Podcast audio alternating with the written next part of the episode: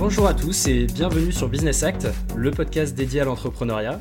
Si tu souhaites créer ou développer ton entreprise ou tout simplement t'inspirer de l'histoire d'entrepreneurs, eh bien tu es au bon endroit. Aujourd'hui, j'ai le plaisir de recevoir Philippe Béja, euh, qui est entrepreneur depuis qu'il a 18 ans. Il a eu l'occasion de travailler dans des domaines très variés, l'événementiel, les travaux publics, l'aquabiking. Et ce que j'ai beaucoup apprécié du coup chez lui, c'est qu'il a su digitaliser des secteurs qui sont plus traditionnels. Euh, il a pu vivre à la fois les hauts et les bas de l'entrepreneuriat, il pourra nous en parler. Et c'est pour ça que je voulais te le présenter aujourd'hui. Donc euh, bah, Philippe, euh, bonjour et merci beaucoup de, pouvoir être avec nous. Bonjour à tous, merci à, toi de m'avoir contacté pour parler un petit peu de l'entrepreneuriat, de ses hauts et de ses bas. Et voilà, bonjour à tous. Avec plaisir. Alors, on, va, on va rentrer directement dans le vif du sujet. Est-ce que tu peux nous parler rapidement de ton parcours, de ce que tu as eu l'occasion de faire et de ce que tu fais aujourd'hui? Oui, donc tu l'as, très bien dit en, en, présentation. Je suis chef d'entreprise depuis l'âge de 18 ans et dans différents domaines. Donc, euh, un dans la partie événementielle, j'organisais des soirées. Le deuxième, euh, le deuxième domaine, c'était dans les travaux publics, euh, qui était aussi euh, une expertise que j'avais au fur et à mesure acquise. Et donc, j'ai ouvert ma boîte dans les travaux publics et depuis 15 ans, je suis dans le monde du fitness et, et, et de la remise en forme. Et c'est pour cela que j'ai ouvert une salle de fitness et maintenant une salle d'aquabiking. Est-ce que tu peux nous donner quelques chiffres sur cette salle? Alors sur la salle actuelle, on, a à peu près plus de, 2200 clients. On fait que du fitness dans l'eau. Euh, nous sommes situés dans le 89, euh, donc dans Lyon. Et euh, ce qui se passe, on fait à peu près, on est sur un million d'euros de chiffre d'affaires. On a digitalisé notre communication par rapport à ce qui se faisait auparavant ou ce qu'on avait l'habitude nous de faire avec notre salle de fitness traditionnelle. Et j'ai adapté un petit peu la communication des gens qui vendent sur le net avec euh, ma salle euh, physique, mon business physique. Et puis depuis un an, on a franchisé le concept, c'est-à-dire que je suis maintenant devenu franchiseur aussi pour euh, des centres aqua fitness. Combien de centres sont ouverts pour l'instant? Alors, euh, juste avant la crise, puisque au moment où on fait cet audio, euh, on est en pleine crise, et donc euh, juste avant la crise, j'avais huit franchisés. Alors, je dis bien j'avais, puisqu'on est en train de valider les contrats et autres, et du fait de l'arrêté du 14 mars 2020, nous avons, en tant que franchiseur, l'interdiction de prendre tout nouveau contrat ou de récupérer des indemnités de franchisés. Donc, pour l'instant, c'est la franchise est mise en stand-by. Quelle stratégie est-ce que tu vois justement pour cette franchise d'un point de vue géographique? Est-ce que tu concentres tes efforts sur une région? Est-ce que tu te développes partout en France, à l'international? Alors, euh, en fin de compte, j'applique la méthode de l'escargot. Euh, la méthode de l'escargot, c'est-à-dire que mon centre est situé dans le 89 et j'essaye de créer des nouveaux centres un petit peu autour pour limiter, moi, mes déplacements et euh, pouvoir les accompagner du mieux que je pourrais. Donc, si je vais trop loin, euh, ça va être difficile d'être parti sur le nord de la France, vers chez toi, ou complètement dans le sud. Ou, euh, donc voilà. Donc pour l'instant, c'est la politique de l'escargot et je tourne autour de chez moi. Et ce que j'avais réussi à faire, c'est-à-dire que la plupart des centres étaient entre 2 à 300 km autour du mien. Ok. Et comment est-ce que tu trouves ces franchisés?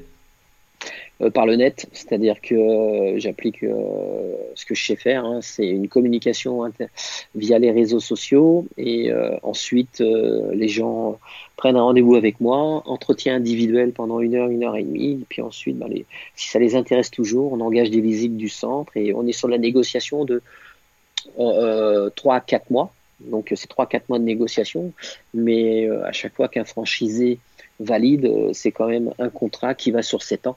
Et donc, c'est entre 120 à 180 000 euros de chiffre d'affaires. Donc, euh, on prend son temps. Ouais, j'imagine. Ok. Euh, tu, parlais de digital, il y a une histoire que j'aime beaucoup. Euh, c'est celle de tes débuts, quand tu as eu l'occasion de pouvoir te lancer. Est-ce que tu peux nous parler un petit peu de la façon dont tu as lancé cette campagne digitale au début de cette activité d'aquabiking oui, c'est-à-dire que hum, on avait vendu notre salle de fitness en 2015 et euh, ma femme voulait ouvrir euh, de nouveau un centre dans notre région, celle où sa ville natale, dans le 89 à Sens. Et, euh, je dis ok, je veux bien ouvrir un nouveau centre, mais vu la concurrence, il va falloir qu'on se démarque au niveau de notre communication. Et je suis tombé sur quelques marketeurs, dont un que l'on connaît très bien, Alex hein, Roth. Et donc, j'ai regardé un petit peu ce qu'il faisait. J'ai dit, tiens, il va, faudrait, qu'on fasse une vidéo, mais une vidéo un petit peu sur le thème de l'humour pour capter l'attention dans notre ville, pour que les gens se disent, tiens, mais qu'est-ce qui arrive chez nous? Et c'est ce qu'on a fait. On a fait une parodie des Baudins euh, euh, et c'était Lulu et Kiki font de l'aquaponais. Et donc, on a fait une vidéo sur le fait qu'on allait ouvrir un centre d'aquaponais euh, dans notre ville qui a fait le buzz et qui nous a permis de capter l'attention et donc d'avoir beaucoup de fans dans notre ville, sur notre page Facebook, sur notre site internet, beaucoup de visites. Et après, on a mis tout en place, le système de, euh, capture d'email et puis euh, de liens avec ses, futurs clients. Donc, euh, on a fait une vidéo d'une de trois minutes sur l'humour. Et finalement, avant même l'ouverture, je crois que tu avais déjà plusieurs préinscrits, c'est ça? C'est ça, c'est-à-dire que on avait quatre mois de travaux, donc on avait eu quatre mois de, où cette vidéo tournait sur les réseaux sociaux un petit peu partout. Elle a été partagée, on a fait des dizaines de milliers de vues. Et euh, on avait euh, à l'ouverture presque déjà plus de 800 clients. Et à l'heure actuelle, donc du coup, tu es encore beaucoup sur le format vidéo. Comment est-ce que tu fonctionnes euh, d'un point de vue digital sur tes opérations, une prochaine opération que tu as en tête ou, autre? On est, sur, on est sur une nouvelle enseigne. Donc on est en train de développer une nouvelle enseigne qui va être du coaching individuel. Hein. donc elle va s'appeler Dynamic Coach. Mon centre actuellement s'appelle Dynamic Aqua. Et donc là, ça va être Dynamic Coach et notre euh, moyen de communication reste la vidéo. Donc avec des vidéos témoignages de personnes qui ont déjà eu des résultats, donc euh, ce qu'on appelle nous euh, un petit peu cette force de, de, de, réussite et de résultats qui nous permet de communiquer sur notre produit, des emails automatiques, communication réseaux sociaux, Facebook et autres, Messenger, les robots mini chat. J'utilise quasiment tous les outils qui peuvent exister pour euh, promouvoir une nouvelle activité ou une enseigne. Un exemple pour ma franchise, pour promouvoir ma franchise, c'est une masterclass qui tourne en permanence sur les réseaux sociaux. Ok. Est-ce que tu peux nous parler un peu des outils justement que tu utilises euh, au quotidien, des outils que tu as l'habitude d'utiliser ou que tu as utilisés? Alors moi j'utilise des auto-autorépondeurs, hein, donc euh, en ce moment j'ai un autorépondeur qui est SG autorépondeur sur un centre J'en ai un autre qui est euh, Get Réponse.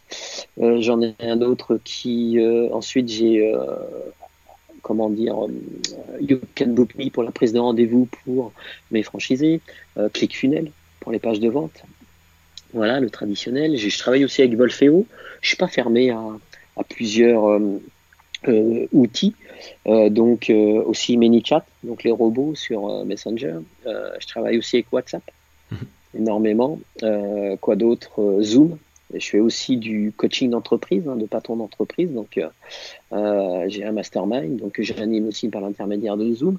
Et puis, bien évidemment, Facebook, LinkedIn, énormément aussi LinkedIn sur la partie professionnelle, purement professionnelle. Ma communication est différente sur LinkedIn, où là, je cherche à toucher des investisseurs, des futurs chefs d'entreprise. et puis Instagram. Ok.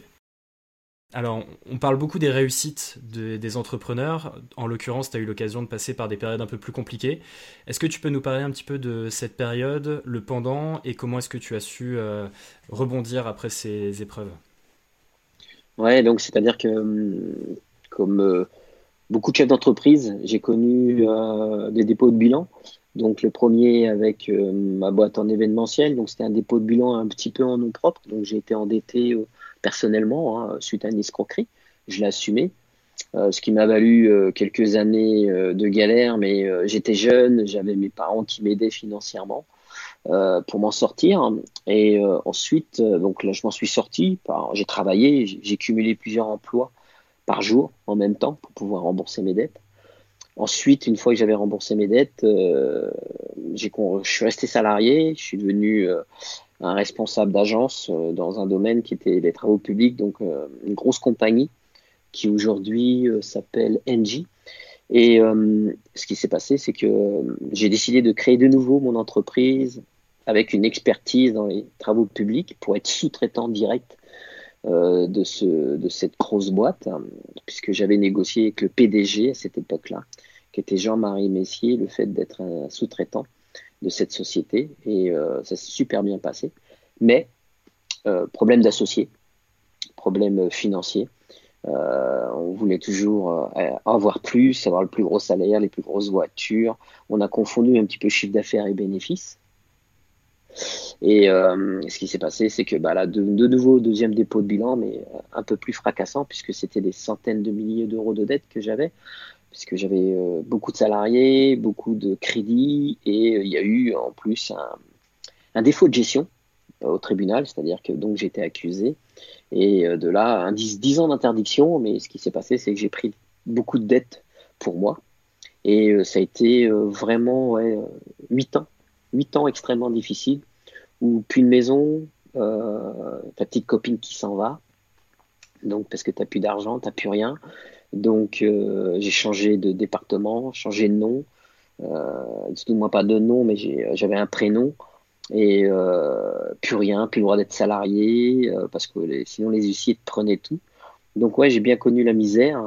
Pourquoi? Parce que ben j'avais plus rien pour manger, pour vivre et pour me loger. Donc euh, j'ai logé chez une copine, chez une amie, ensuite dans une voiture. Et puis ce qui m'a ce qui m'a aidé, c'est que hum, cette amie, au tout début, quand je logeais chez elle, m'a payé mon premier abonnement dans une salle de sport. Et je faisais 4 à 5 heures de sport tous les jours pour pouvoir évacuer un petit peu euh, ce mauvais mindset que j'avais, parce que j'avais un mindset très négatif. Hein. Pour moi, j'étais un loser. Et donc, euh, j'ai fait du sport, du sport, du sport. Puis je me suis passionné par ce métier. Et euh, j'ai commencé à progresser, à apprendre, et sur le tas. Jusqu'au jour, dans cette salle de sport, j'ai rencontré ma future femme qui elle a, pas fait très attention de savoir d'où je venais, qui j'étais, de toutes les dettes que j'avais. Et euh, pendant deux ans et demi, pendant deux ans et demi, elle voulait absolument euh, qu'on construise quelque chose ensemble. J'ai pendant deux ans et demi refusé de construire quelque chose avec elle du fait que j'avais énormément de dettes. On avait dix ans d'écart au niveau de l'âge, donc je voulais pas la pénaliser dans, sa vie à cause de mes bêtises.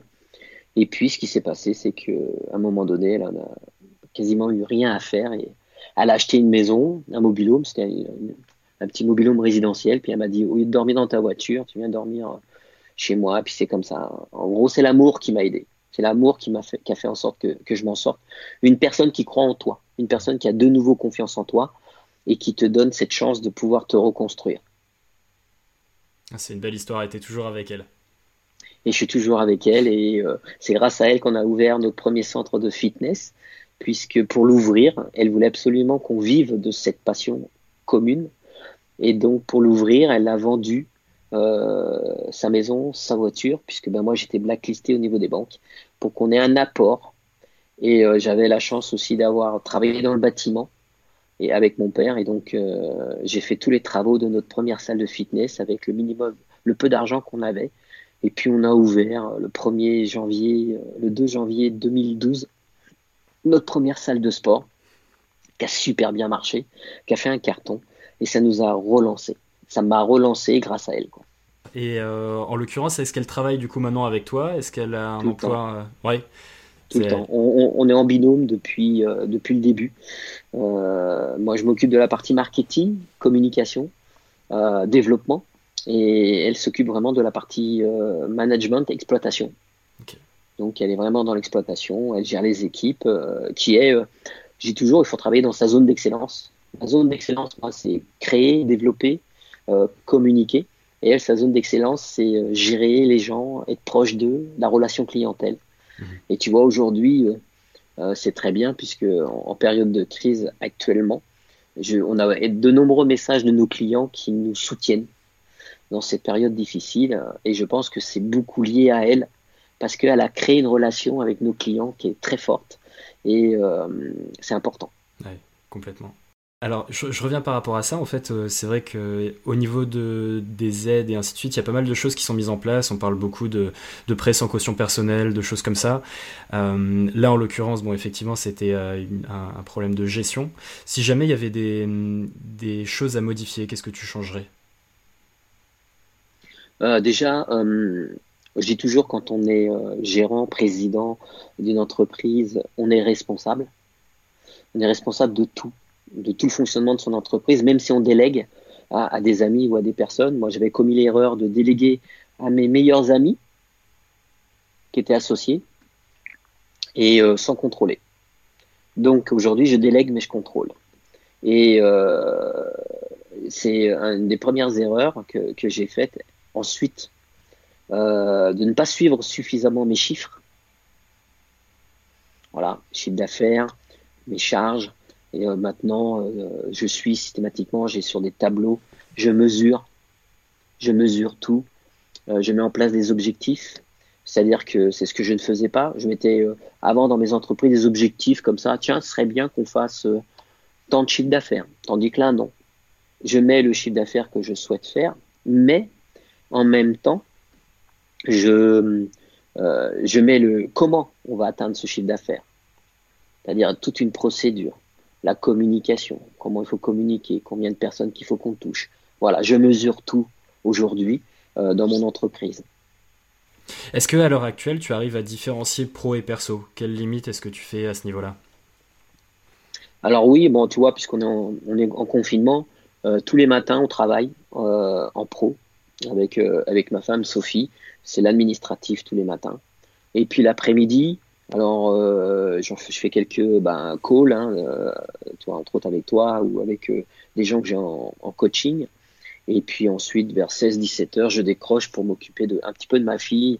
On a la chance d'être à la campagne, d'être dans le jardin, de jouer un peu avec elle, parce que le confinement pour les enfants, c'est pas facile non plus.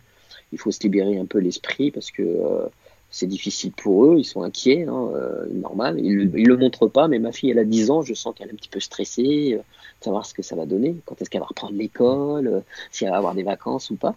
Donc, ben voilà, on a, on a un programme comme si on était au travail. On essaye de s'y tenir. le mieux qu'on peut. le mieux qu'on peut, c'est pas évident. D'une façon générale, est-ce que tu as mis en place certaines routines? Oui, euh, tu parles. Euh, Alors, routine euh, matinale, routine du soir, des choses qui permettent pour toi d'être plus efficace. Est-ce que tu te lèves tôt? Est-ce que tu lis? Oui, je, me je suis un lève tôt. Moi, je me lève très tôt. Hein. Je garde toujours le, le, système où je me lève vers 6h30 du matin. et donc, systématiquement, vers 7h du matin, je suis déjà devant mon ordinateur.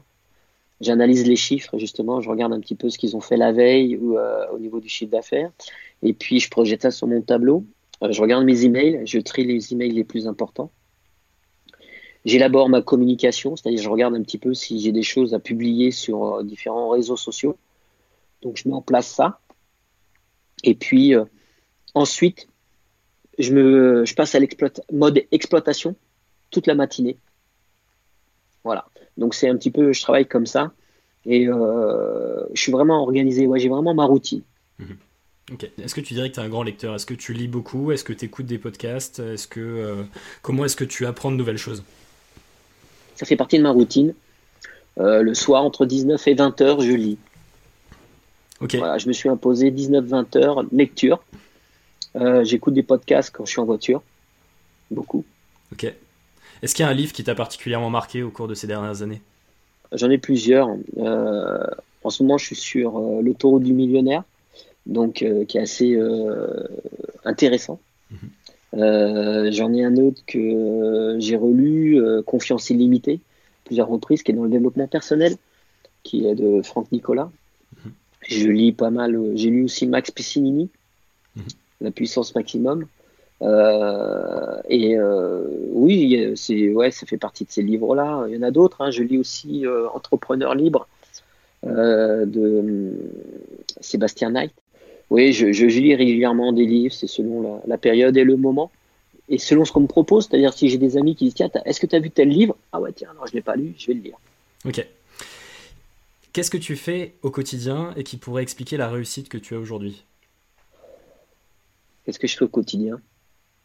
Je suis rigoureux. La rigueur.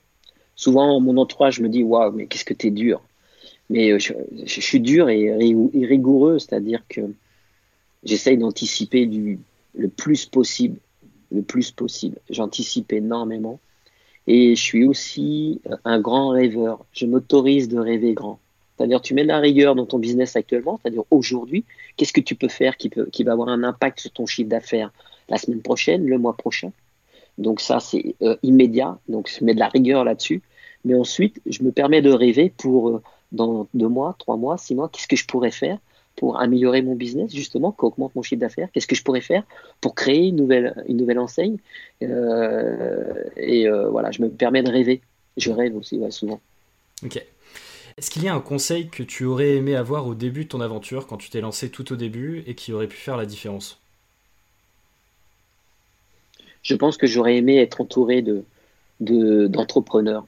en fin de compte, euh, c'est un des conseils que je peux donner et que j'aurais souhaité qu'on me donne, c'est-à-dire que des, entrepreneurs autour de moi m'accompagnent et me disent vraiment ah non là attention tu vas dans le mur fais attention faut que tu surveilles tel indicateur c'est hyper important et moi c'est le conseil que je donne à des entrepreneurs à des, gens qui se lancent même sur le net euh, votre entourage est, très, est vraiment important. Votre entourage doit valider ce que vous êtes en train de faire. Vous devez être soutenu dans toutes vos démarches parce que le doute est pour tout le monde. Hein, qu'on fasse euh, 50 000 euros de chiffre d'affaires ou, 15 millions ou, ou 1 milliard de chiffre d'affaires, on doute en permanence et on a besoin d'être guidé, d'être conseillé par des gens qui ont vécu ce que vous avez vécu. Moi, je dis souvent, l'expérience parce que euh, c'est important. Hein. Moi, je suis en train d'ouvrir mon mentorat.